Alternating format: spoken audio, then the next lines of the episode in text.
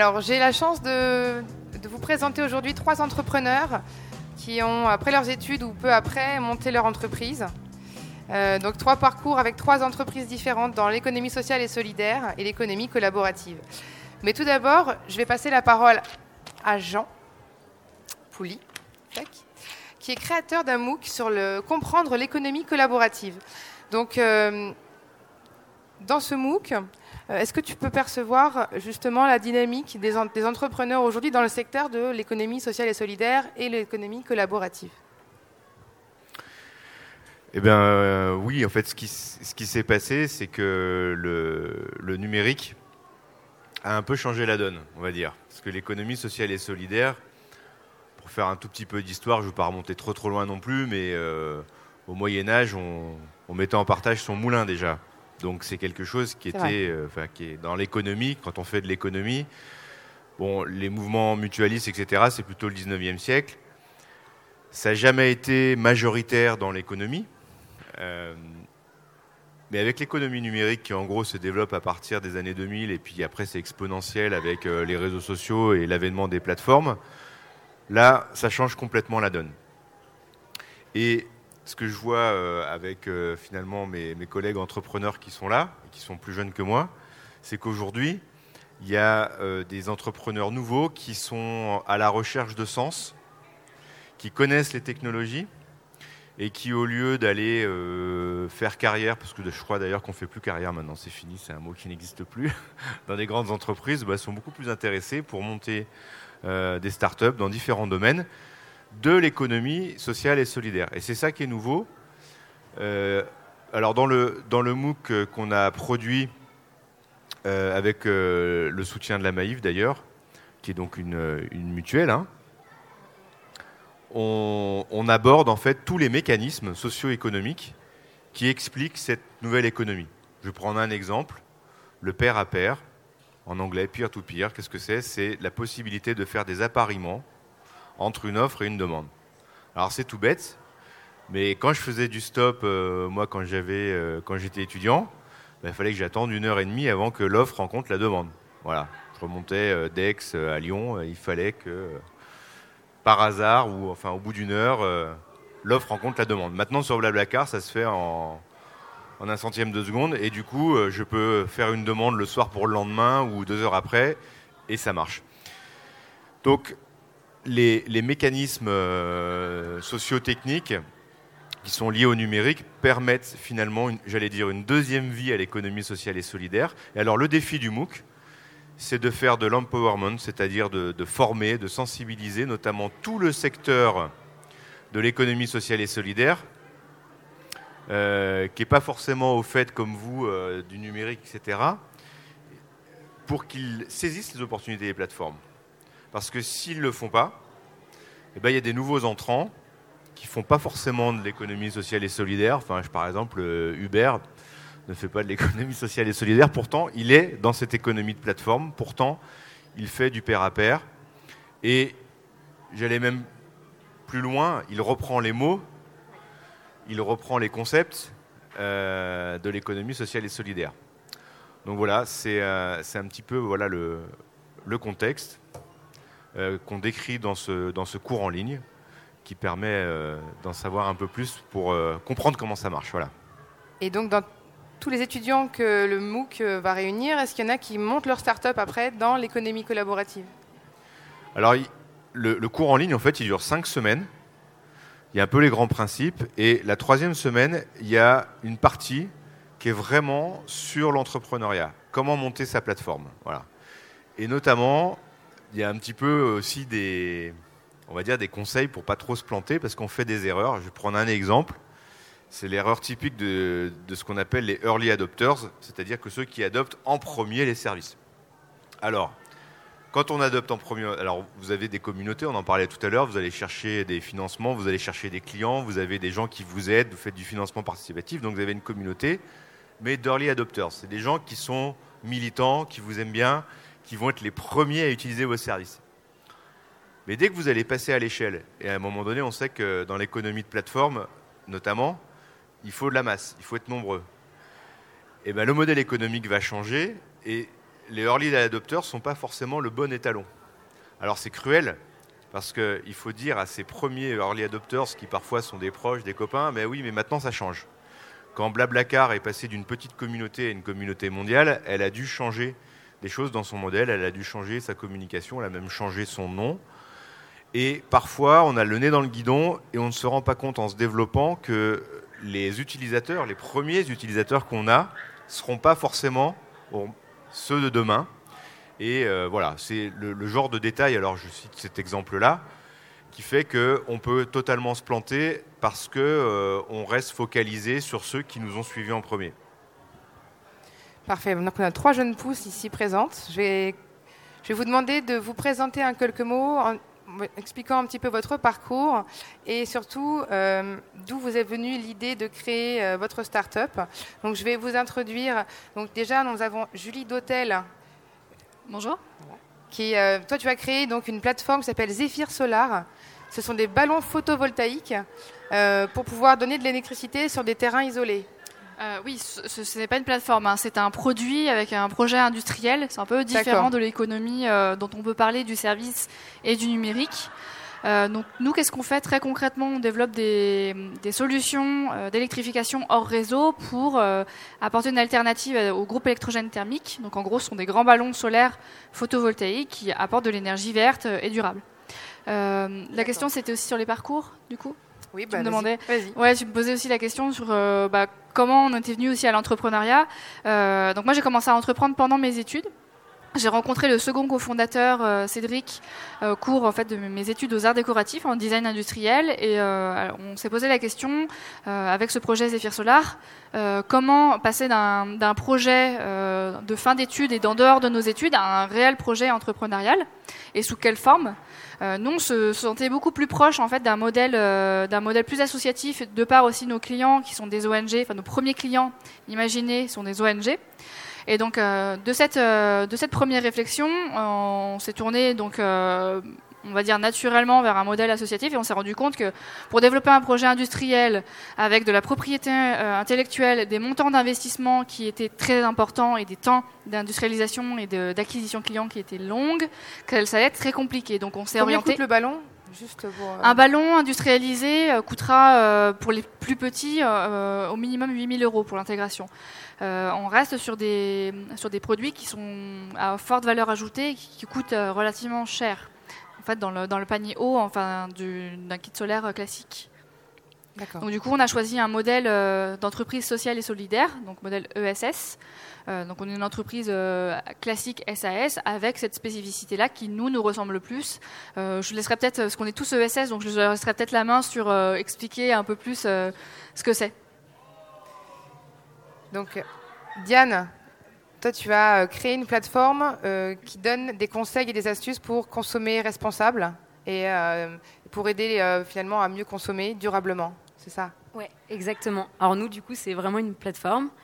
nous, on est deux cofondatrices et l'idée est venue, est venue d'un besoin qu'on avait nous-mêmes. Donc, on est nos propres early adopters, en fait, qui était de se dire, ben, finalement, aujourd'hui, quand on veut consommer mieux, c'est-à-dire euh, avoir une vraie transparence sur ce qu'on consomme, que ce soit euh, des vêtements, euh, des, cosmétiques, de la déco, des jeux pour enfants, bref, ce qu'on peut consommer au jour le jour. C'est hyper difficile de s'y retrouver parmi la flopée de labels et surtout de bien comprendre finalement ce qu'il y a derrière, qui sont les êtres humains qui ont fabriqué mes produits, avec quelles matières, d'où les matières viennent. Et, à côté de ça, bah, il y a plein de petites structures de l'économie sociale et solidaire ou simplement d'artisans qui font les choses euh, très bien euh, partout en France, mais qui malheureusement, euh, ben, seuls, isolés dans leur propre communication, n'ont pas forcément les moyens d'aller toucher une clientèle et de se faire connaître. Du coup, nous finalement, on s'est dit que voilà, on voulait être un peu le ouais le alors je, déteste dire ça mais ouais porte-voix ouais le, la porte-voix ou l'espèce de Amazon mais qui sélectionne vraiment des euh, produits éthiques, écologiques de petits créateurs euh, engagés. mais on n'a pas, voilà, on a, on a créé cette plateforme sans vouloir être non plus une simple plateforme de Elle vente. s'appelle comment la plateforme? S'appelle Dream Act parce qu'ils ont tous en commun d'avoir un rêve et de mettre ce rêve à l'action, nos entrepreneurs. Et voilà, et l'idée c'est pas de faire une plateforme qui soit purement marchande, mais de montrer que ben voilà, on peut soit acheter, mais on peut aussi soutenir euh, autour de chez soi des euh, artisans euh, qui donc il y a une partie guide de la ville où on géolocalise des bonnes adresses et une partie boutique en ligne où on peut acheter en ligne ces produits. Et du coup, nous aussi, on est une plateforme, enfin, on est une structure de l'ESS euh, concrètement, qu'est-ce que ça veut dire? C'est qu'on a donc c'est un nouveau statut qui vient de la loi Hamon, qui est le statut ESUS. Je ne sais pas si vous connaissez euh, dans la salle ce statut, mais euh, c'est grosso modo on reprend des, notions, des garde-fous en fait qui ont pu exister dans les secteurs traditionnels de, l'ESS qui vont être euh, une gouvernance partagée, une lucrativité limitée, euh, une rémunération, euh, un, écart de, rémunération entre le moins bien payé et le mieux payé qui est encadré. Et tout ça, en fait, on les inscrit dans nos statuts. Et ensuite, on peut demander voilà, un agrément qui, concrètement, aujourd'hui en France, ne sert à rien, parce qu'il n'y a pas, le secteur n'est pas assez structuré pour qu'il y ait des financements attitrés ou quoi ou quoi. Mais euh, bon, bah, on a bon espoir que peut-être que, je sais pas, ça sert un jour à quelque chose, mais, mais en tout cas, ça sert à, en tout cas, mettre pour nous nos propres valeurs dans le développement de notre boîte et à euh, aussi euh, faire rentrer des investisseurs qui respectent les valeurs qu'on a à long terme et qui ne fera pas que bah, demain, je sais pas moi, Carrefour rachètera DreamAct parce que acheter responsable c'est à la mode. Bah non, en fait, il sera limité parce que bah, s'il voit que en gros, euh, leur PDG pourra pas être euh, rémunéré dix fois plus que leur femme de ménage. Euh, je pense qu'ils arrêteront de vouloir nous acheter. voilà. Bon, exemple. Et donc Arnaud Dabar, toi tu vas créer une plateforme qui est le TripAdvisor des maisons de retraite. Complètement. J'ai effectivement créé, Retraite Advisor, donc le, le TripAdvisor des maisons de retraite. Nous, notre boulot, c'est de référencer un maximum d'établissements en France pour euh, permettre aux familles de faire le meilleur choix possible concernant la maison de retraite de leur mère ou de, rarement de leur père. Malheureusement, on ne va pas vivre très longtemps. Donc je suis désolé pour vous, messieurs, euh, mais bravo à vous, mesdames. Euh, voilà. Et en fait, ce, ce projet, euh, je, vais tout de suite recouper avec ta prochaine question qui est euh, le parcours. Ce projet, il découle un peu de mon parcours euh, personnel. Il se trouve que j'ai des petits problèmes de dos depuis que je suis né et j'ai passé la majeure partie de mon collège et de mon lycée à fréquenter les hôpitaux, les cliniques de Paris, les kinés, les ostéos, tous ces machins-là, à prendre pas mal de médocs. Euh, et, bon, c'était pas dingue, mais c'était assez super pour une chose, c'est que j'ai passé des heures en salle d'attente. Et en fait, en salle d'attente, quand on a 15 ans dans les services euh, qui traitent les problèmes de dos, eh ben en fait, mes voisins, ils en avaient plutôt 60, 70, voire 80, avec des scolioses et des trucs assez sympas. Euh, du coup, j'ai passé des heures avec mes clients, mes futurs clients. Et ça, c'était assez top parce que très vite, je me suis dit, oula, si j'arrive à, m'en sortir, euh, je vais faire quelque chose de bien. Du moins, je vais essayer de faire quelque chose de bien et je vais essayer de faire quelque chose de bien pour les seniors parce que c'est eux qui euh, m'ont fait passer finalement des moments plutôt cool en salle d'attente. Euh, du coup, euh, ensuite, j'ai réussi à avoir mon bac euh, sans être beaucoup en cours, donc c'était pas gagné. Je suis allé en école de commerce, en école d'ingé. Avec ma bonne tête de boy scout, si vous voulez, j'avais pas trop de problèmes pour convaincre les seniors que ce que je faisais, c'était pas mal. Donc, clairement, j'ai abusé de mon parcours et, de ma tête. Et du coup, je suis allé beaucoup en maison de retraite. Je suis allé voir 350 maisons de retraite pour leur vendre un service que je trouvais hyper innovant, que les seniors trouvaient hyper innovant, que leurs proches trouvaient hyper innovant, et que les maisons de retraite euh, trouvaient pas mal. Euh, ce service était un réseau social qui s'appelait Aristide, qui permettait aux seniors de communiquer hyper facilement euh, des photos, du texte ou des vidéos avec leurs proches. Le but, c'était vraiment de, de, rapprocher les familles, de restaurer du lien, d'améliorer la qualité de vie des résidents dans les établissements.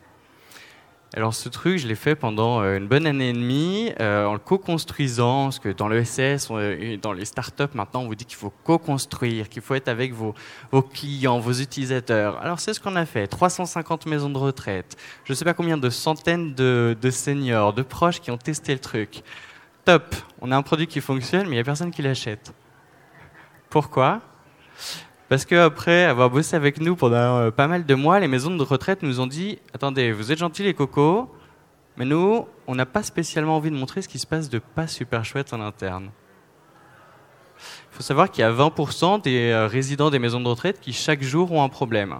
Alors un problème, c'est quoi? C'est euh, oubli de médicaments, enfin de donner un médicament à, une grand-mère, c'est euh, de mélanger les médicaments de Madame Henriette et Madame Nicole, c'est de laisser une personne qui s'est pété la figure 3-4 heures sur le sol, c'est d'oublier des douches, etc., etc. Bref, c'est pas forcément super sympathique. Et alors du coup, euh, ça c'était euh, c'était toute l'année dernière. Et en juin, j'ai pris la décision d'arrêter ce réseau social puisque euh, j'ai beau être ESS, e ESUS et compagnie collaboratif, il y a une réalité qui est celle du business. Il y a un moment où c'est sympathique de, manger des pâtes toute la journée, mais ça, ça va pas durer éternellement. Donc, il, fallait que je puisse gagner de l'argent j'avais une excellente connaissance de ce qui se passe en maison de retraite. Je vous parle que de la face euh, un peu négative, mais il se passe quand même de très belles choses. Euh, et j'avais bien compris que les proches et les résidents voulaient être rassurés sur ce qui se passe en maison de retraite. Voulez pouvoir faire le bon choix, voulez pouvoir avoir des informations de qualité différentes de celles données par la direction marketing des, des grands groupes de maisons de retraite qu'on a en France. Et alors du coup, j'ai créé euh, Retraite Advisor euh, en juin dernier. On a lancé ce service en, juillet. Et, euh, et voilà, c'est assez sympathique. On a une communauté qui est en train de se fédérer. On a des gens qui sont en train de laisser des avis plus ou moins positifs sur les maisons de retraite. On leur demande de noter euh, une dizaine de critères qui sont le bien-être des résidents, la qualité des repas, la qualité des animations, etc. etc. Euh, donc je vous raconte tout ça certainement un petit peu pour vous présenter mon entreprise et vous inviter à aller sur retraiteadvisor.com dès que vous sortez de cette conférence, mais aussi pour vous montrer que finalement, je suis convaincu que le parcours personnel de l'entrepreneur se révèle dans son projet et que finalement, si, euh, si on quitte euh, un grand groupe, euh, une voie toute tracée, ce qui était quand même un petit peu mon cas, c'est parce que on, je pense qu'on a une perpétuelle recherche de sens dans ce qu'on fait. Et c'est pas forcément dans un grand groupe qu'on peut le faire. Donc, euh, donc voilà pour mon parcours et, le projet. Pardon d'avoir été si long. Non, c'est euh, agréable. Franchement, tu parles très bien. Très agréable à entendre.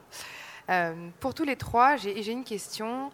Donc, aujourd'hui, l'ESS, on sent qu'il y a un, nouvel élan grâce à nos digital. Il y a les jeunes, euh, voilà, il y a une vraie dynamique chez les jeunes qui se remobilisent dans l'ESS euh, beaucoup. J'ai une question par rapport à une entreprise, une start-up classique. Est-ce que vous avez rencontré des freins particuliers dus à ce secteur-là, justement? Moi, enfin, aujourd'hui, c'est marrant parce que du coup, avant, on parlait beaucoup d'ESS. Maintenant, on parle aussi d'entrepreneuriat social, qui montre bien qu'on a mis finalement cette notion de euh, une entreprise qui a une vraie finalité sociale ou environnementale, mais qui, pour être euh, pérenne et à maximiser son impact, euh, bah, doit être pérenne et doit du coup gagner de l'argent. je pense qu'il y, y, a une chose qui fait la spécificité de l'entrepreneuriat social ou une, ou une structure de l'économie sociale et solidaire par rapport à une start-up classique, c'est que par nature, je pense qu'on s'attaque à. Euh, enfin, toute entreprise doit répondre à un besoin. Euh, mais ce qu'on nous apprend quand on, est dans l'entrepreneuriat, c'est que ce besoin doit être euh, majoritairement partagé pour que finalement il y ait le plus de clients possible. voilà. Sauf que par nature, je pense que dans l'entrepreneuriat social, ce besoin-là, si personne ne l'a attaqué avant, c'est aussi parce que souvent, c'est une minorité de gens qui ont ce besoin. Et personne n'a voulu euh, s'attaquer à ce marché parce qu'il était trop petit. Je prends l'exemple, par exemple, d'une super euh, entreprise sociale qui s'appelle euh, Roger Voice, qui fait des qui a une solution pour les sourds et malentendants, pour que finalement, au lieu de devoir passer un coup de fil, ben, ça, tout se retranscrit par SMS, que quand ils écoutent une conférence, tout soit écrit. Aujourd'hui, euh, le marché des sourds et malentendants euh, en France, euh, ben, il reste, il reste limité. Et du coup, quand on s'attaque à ça, forcément, on présente des modèles économiques qui ben, sont, sont, moins scalables ou qui mettent plus de temps.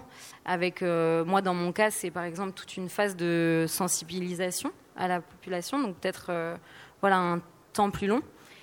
Et ça, ça se traduit, je pense, dans la recherche de financement notamment quand on va voir euh, des business angels classiques, euh, des fonds d'investissement, ben voilà, euh, le, premier truc qu'ils vont voir, c'est et qui vont peut-être les, freiner, c'est ce temps plus long ou cette cible plus petite.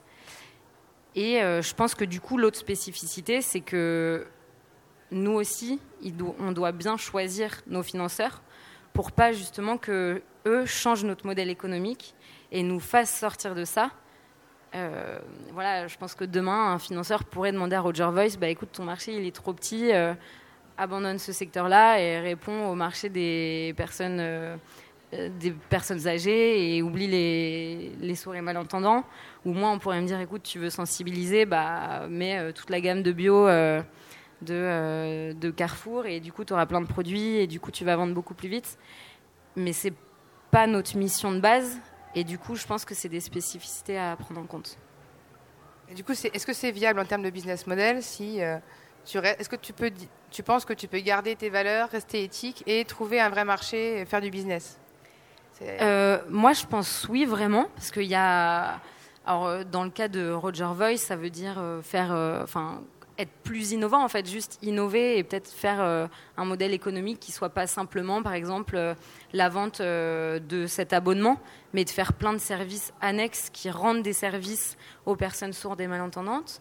dans le cas de Dream Act, ça veut dire peut-être un temps plus long pour sensibiliser les particuliers mais aller chercher aussi l'argent là où il est. Nous, on vient de sortir une filière de notre activité qui vend des produits éco-responsables à des entreprises qui veulent faire des cadeaux d'affaires, des goodies plus responsables, et ce qui permet du coup de financer notre activité de manière plus massive.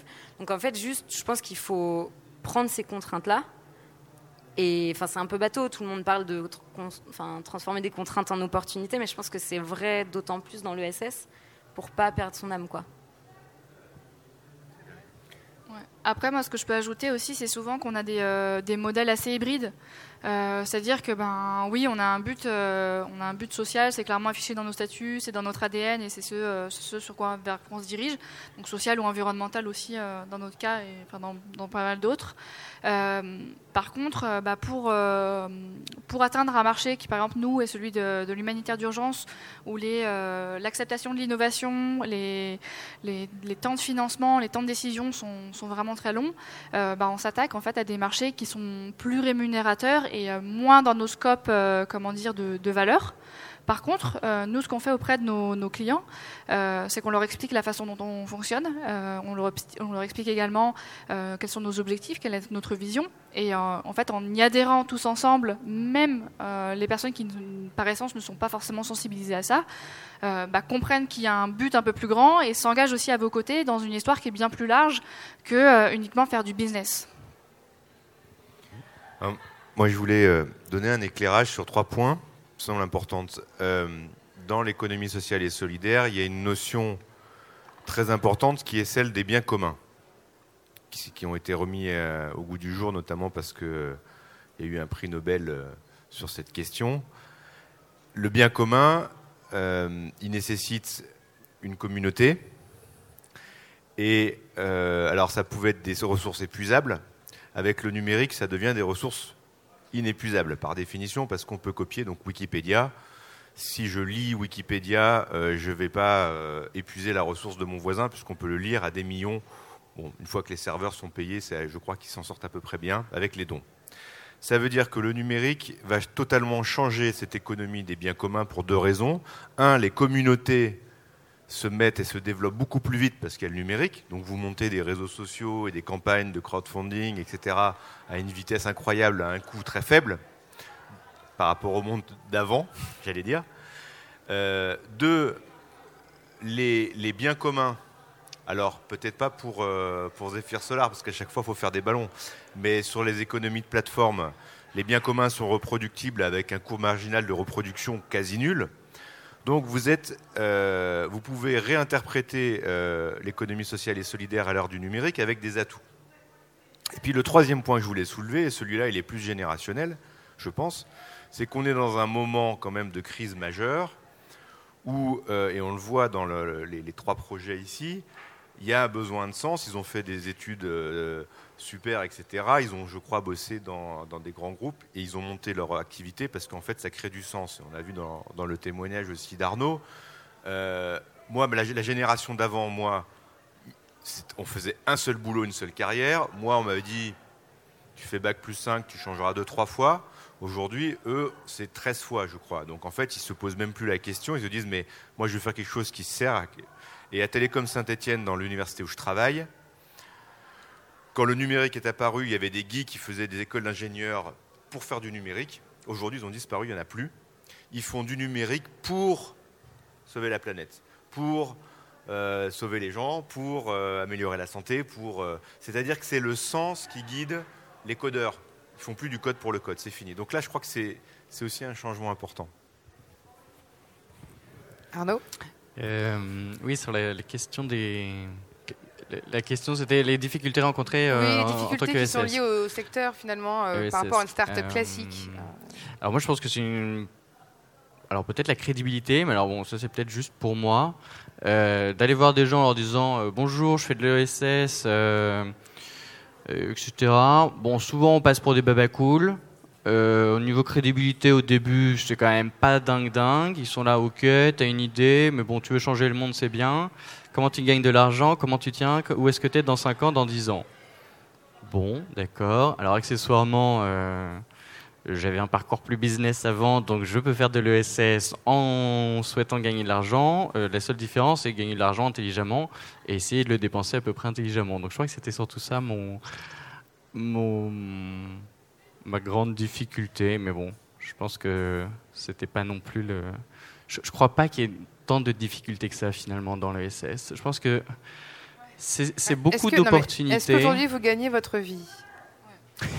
Alors, excellente question. Ça fait trois mois que j'existe, donc si vous voulez, non. Euh, mais on arrive à convaincre pas mal de gens. C'est compliqué, quoi. Hein. Je veux dire, j'en connais plein des porteurs de projets, même dans l'économie collaborative. Clairement, euh, on a un vrai souci de business model, de durabilité, euh, parce qu'il faut trouver un modèle pérenne. Et qu'au départ, les levées de fonds, c'est bien joli, mais quand on fait des levées de fonds pour financer du code ou des équipements, et au bout d'un moment, il faut quand même faut quand même faire autre chose que financer. Mm. Il faut aussi gagner de l'argent, avoir un business model. Donc c'est un peu là que le bas blesse. Euh, et c'est là qu'on a, on a quelques écueils quand même. Ouais. Ah bon, alors ça, je peux très bien en témoigner parce que sur la partie réseau social, euh, on peut dire qu'au niveau business model, euh, c'était top, mais ça n'a jamais fonctionné. Donc bon, ça, ça a foiré. sur, sur Retraite Advisor, c'est vrai que c'est assez différent. Donc, donc non, on a, on a quand même pas mal d'espoir et les retours qu'on a sont très positifs puisque si je suis un peu vicieux, je vais dire que sur notre plateforme, une fois qu'on a des avis qui sont pas très positifs concernant une maison de retraite, elle a pas mal d'intérêt à prendre un abonnement payant et à restaurer son image. Donc, du coup, tu reviens, tu reprends un peu le principe de TripAdvisor qui va payer, qui va payer des gens pour mettre des avis positifs. Alors non, non, mais euh, mais nous, clairement, ce qu'on ce qu'on cherche, c'est un maximum de, de visites sur notre site, euh, au début, on a des avis qui sont clairement, nos premiers avis sont assez négatifs hein, quand même. Euh, quand on va voir les maisons de retraite en leur disant, écoutez, euh, prenez un abonnement payant, vous allez pouvoir mettre les photos que vous voulez. donc quand il y a cinq photos qui ressemblent à rien, enfin à rien, qui sont hyper sensibles, et que vous en mettez cinq autres ou dix autres qui sont vachement plus quali, avec un texte qui va bien, en général, ils sont pas complètement contre améliorer leur image. Donc euh, voilà pour moi. Mais tu voulais rajouter quelque chose? Ouais, moi je voulais, je voulais rajouter quelque chose aussi sur euh, la difficulté d'entreprendre aussi dans l'ESS. Euh, moi j'ai pas une vision aussi euh, peut-être aussi positive que, la tienne. lever des fonds c'est quand même assez compliqué d'une manière générale pour une pour une start-up. Quand on a une ESS, tu l'as très bien dit tout à l'heure, on a bien évidemment des, temps de, retour sur investissement et on va dire, de, bah, de la capacité en fait, à payer nos, propres équipes, euh, être complètement autonomes, c'est-à-dire financièrement, sans avoir besoin d'un flux euh, financier extérieur, qui sont extrêmement longs. Quand vous ajoutez à ça euh, une petite couche d'industrialisation ou par exemple des produits que vous devez acheter en avance, je ne sais pas trop exactement comment ça marche, mais que vous devez avancer des stocks, enfin vous devez avoir des gros, financements et beaucoup de trésorerie d'avance, bah, ça complexifie la chose. Au-delà de l'ESS également, il y, a, bah, il y, a le secteur industriel qui fait que ça retarde les choses. Et puis parfois, on peut encore, on en rencontre aussi beaucoup, quand on est une femme dans l'entrepreneuriat ou quand on est une femme encore plus dans l'industrialisation, euh, bah, on, en prend un coup sur la crédibilité. Donc, euh, c'est-à-dire que quand on va à une réunion, bah, il faut dire Ok, ouais, je suis une femme, ouais, je suis dans la SS, euh, ouais, je fais de l'industrie. Bah, il faut passer pas mal de barrières, en fait. Donc, on parle beaucoup de l'ESS, mais il y a aussi d'autres autour. Il y a tout un écosystème qui fait que bah, il faut se battre tous les jours.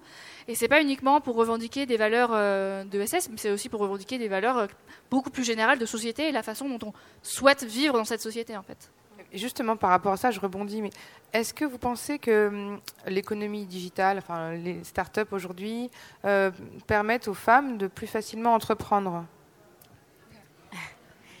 moi, je suis pas une grande féministe à la base. J'ai juste, c'est vrai, vécu des moments, euh, genre parce que nous, on a levé des fonds du coup là en juin et du coup, enfin, de toute façon, on a un modèle économique qui fait rentrer de l'argent. On a salarié, enfin, six personnes. Là, on est Enfin voilà, c'est cool, mais c'est vrai qu'il y a eu à montrer euh, un peu tout ça. Et moi, je me suis pris ouais, des réflexions où on arrive en comité de financement euh, hyper stressé, on joue notre vie de notre boîte, ça fait un an et demi qu'on se paye pas, qu'on a quitté nos boîtes, enfin voilà quoi. Et on est face à des gens qui ont, je pense, pas pris beaucoup de, risques dans leur vie et puis qui, ont, qui avaient euh, une semaine pour lire un dossier. Et puis qui te disent avant, ah c'est vous les petites filles qui font les, les coffrets cadeaux? Et là, on se dit, euh, ok, merci. Euh, en fait, t'as juste pas lu mon dossier et, euh, et du coup, bah, on passe une heure à, en fait, à, se battre. Et moi, ce qui m'a d'autant plus choqué, c'est que ça venait d'une structure de financement qui se dit sociale et solidaire. Et, et en fait, c'est ça un peu parfois les incohérences. Enfin, moi, ce que j'ai pu voir, c'est que face à des structures classiques, on se bat sur d'autres choses. Mais parfois, oui, cette incohérence fait que, euh, oui, on a, on a quelques remarques un peu machistes qui peuvent. Euh, après, c'est une, euh, réflexion qui est beaucoup plus globale, euh, je pense, que, dans l'entrepreneuriat. Ça se cristallise aussi peut-être dans l'entrepreneuriat parce qu'il y a une figure qui est celle du, porteur de projet, de l'entrepreneur ou l'entrepreneuse qui, euh, qui est un peu sur le devant de la scène et puis bah, qu'en plus, quand il est tout petit comme nous, doit vachement se montrer.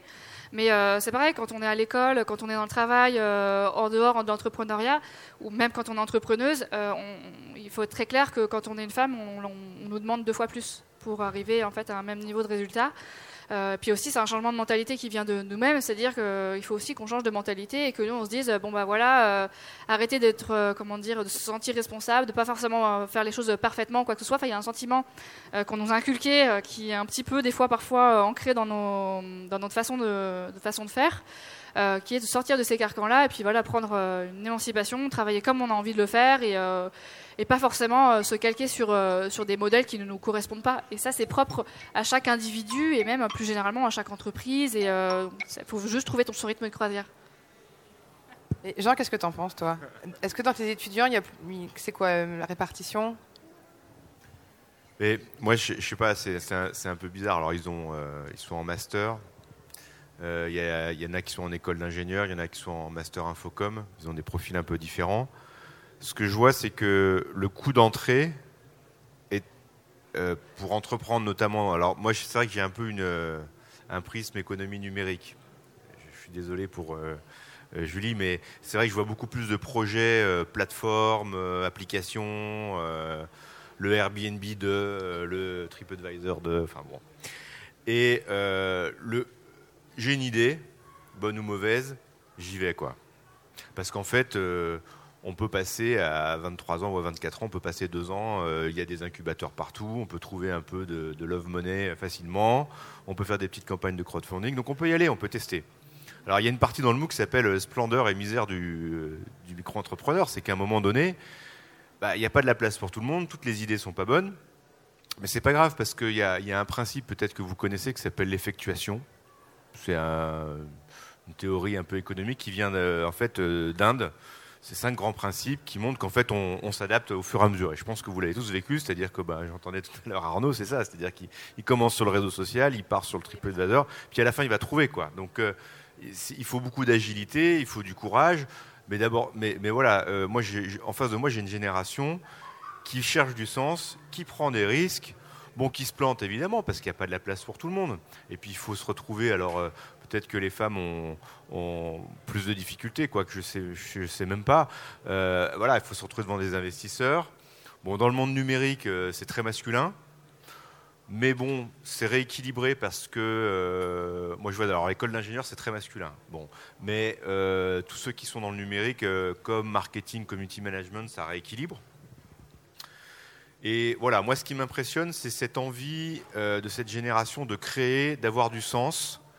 Et c'est enthousiasmant parce que finalement, ce qu'il y avait avant, enfin, c'était un secteur qui était en train un peu de se paupériser, quoi.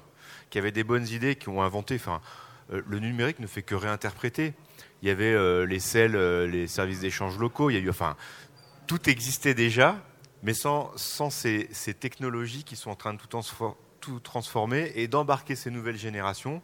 Et moi, je me dis, alors je suis optimiste, mais euh, en tout cas, c'est ce que je constate chez les étudiants. C'est que ça leur fait envie. Ils ont envie de, construire ce monde-là, sur ces valeurs-là, et il faut être optimiste, c'est-à-dire que bah, peut-être que dans 10 ans, 20 ans, eh ben, ça sera majoritaire, enfin je le souhaite en tout cas, et que ces modèles éthiques euh, s'imposeront. Alors aujourd'hui, ils sont minoritaires, mais, mais les, jeunes, ils vont plutôt vers ça que vers euh, l'hypercapitalisme, etc. Peut-être que je me trompe, mais en tout cas, les étudiants que j'ai, ils sont plutôt comme ça. Je voudrais juste euh, rebondir sur un point. Tu as dit c'est super simple de trouver des financements, il y a les incubateurs, etc. etc.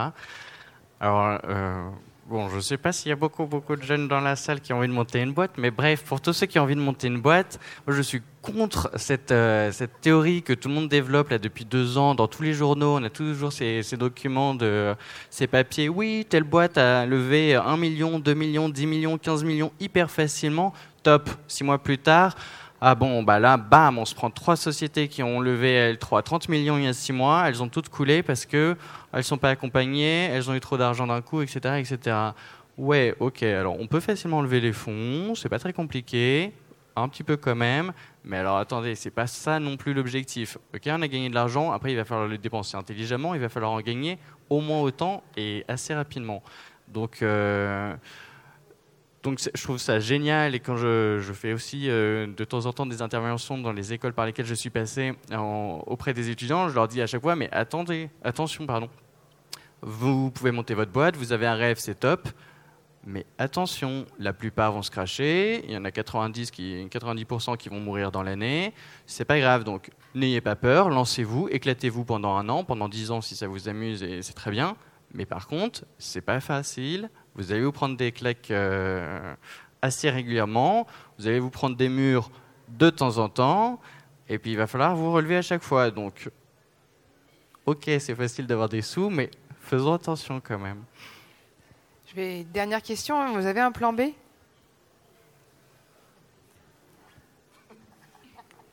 Vous n'avez pas de parachute? Euh, bah, une autre boîte. Quand on entreprend, c'est un peu ce qu'il faut, euh, expliquer un peu à nos parents aussi. Euh, parce que moi, ils me demandent. Là, on est en pleine période de levée de fonds. On cherche euh, de l'argent sur une plateforme de crowdfunding. On n'a pas, on l'a pas évoqué, mais c'est encore aussi une manière collaborative. Tu l'as fait aussi de, bah de, faire rentrer des capitaux de manière, la manière qui nous correspond le mieux aussi au stade de développement dans lequel on est. Bref, et, c'est vrai qu'on se retrouve dans cette idée-là que c'est compliqué à chaque instant, en fait. Mais pour les parents, c'est difficile à gérer. Hein. Bah pour les parents, c'est compliqué, euh, c'est compliqué à gérer parce que ah oui, mais si ta campagne de crowdfunding elle marche pas, euh, t'as as commencé à postuler. Bah non, j'ai pas commencé à postuler. Enfin, si je réfléchis à ce que je vais faire après, je suis pas concentrée sur ce que je fais maintenant. Et moi, ce que je veux faire après, c'est ce que je suis en train de faire maintenant, mais le développer. Donc, si on se pollue euh, l'esprit sur, bah voilà, avoir un backup ou je sais pas quoi, enfin non, ça, ça marche pas comme ça. Par contre, les backups, on en a 50, mais pour notre boîte. C'est-à-dire, bon, bah, alors le, financement auprès euh, des business angels, ça marche pas. Le financement auprès des, fonds, ça marche pas. Ou enfin, ou ça marche pas aussi bien que ce que je souhaiterais. Ou enfin, trouver différents euh, différents plans A, B, C, D, euh, C primes, etc. pour notre entreprise. Enfin, c'est notre c'est notre façon de voir les choses. Mais après, pour moi personnellement, enfin, c'est ça fait pas sens je pense que c'est aussi un collectif. L'entreprise, de manière générale, c'est un collectif et encore plus dans l'ESS, dans le sens où on, inclut aussi des personnes autour de nous et des personnes dans nos boîtes vers un, projet qui est beaucoup plus grand que, euh, faire de l'argent et de le, rediviser, les dividendes à, une minorité, mais plutôt euh, de faire grandir la société et d'aller vers des modèles qui sont beaucoup plus euh, inclusifs et représentatifs, comme je disais tout à l'heure, de la société dans laquelle on souhaiterait vivre. Ouais, moi je rejoins complètement ça. Je pense que c'est assez malsain en fait d'avoir un plan B, notamment. Euh, enfin, je, trouve que ça ne veut pas dire grand-chose quand on recrute un, employé en CDI et si dans notre tête en fait on a un plan B pour se casser deux mois plus tard, c'est quand même un peu bizarre. Mais euh, par contre, je pense que ce qui est très important avant de se lancer, c'est d'avoir bien réfléchi son plan A finalement.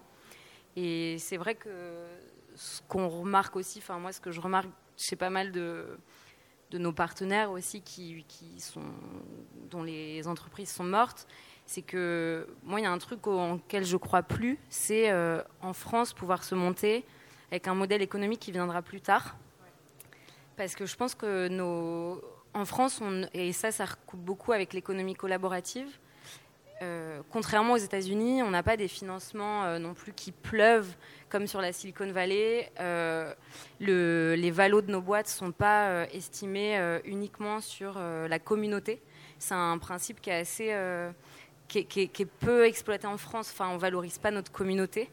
et du coup, un Snapchat, selon moi en tout cas, ne naîtra pas en France. Il y a des modèles purement collaboratif avec des modèles économiques euh, fragiles et qui, qui, qui, ont, qui, ont, ont fait les frais récemment. Euh, et, voilà. Et je pense que pour se lancer, c'est important quand même de savoir comment on va gagner de l'argent. Euh, même s'il change après, quoi. C'est. Moi, je voulais rebondir là-dessus, mais c'est super intéressant ce que tu dis parce que, notamment dans l'économie de plateforme, effectivement aux États-Unis et puis les, les grandes licornes qu'on connaît, elles sont dans ce qu'on appelle une cavalerie financière. Je vous rappelle que Uber, euh, Blablacar, ils ne le disent pas, mais c'est pareil, ne gagnent pas d'argent, en perdent encore. Donc en fait, il y a une cavalerie financière où à chaque fois on remise pour être le plus gros, puis après prendre tout le marché, peut-être un jour. Peut-être ça va se cracher avant, on n'en sait rien.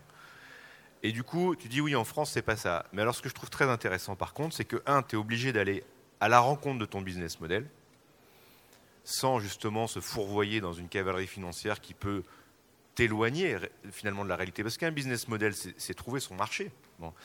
Et la deuxième chose, et moi je vois énormément de startups qui sont en train d'adopter un modèle finalement hybride, on va, on va employer ce mot-là pour résumer, où finalement on a un système applicatif dans une logique de petit pain de, masse, de masse critique, qui va trouver un modèle euh, quand il y aura la masse critique, c'est-à-dire dans longtemps, quand on aura gagné beaucoup de monde, et en attendant, on fait du service en attendant, on fait quelque chose qui gagne de l'argent tout de suite. Mais ça veut dire qu'on perd pas pied.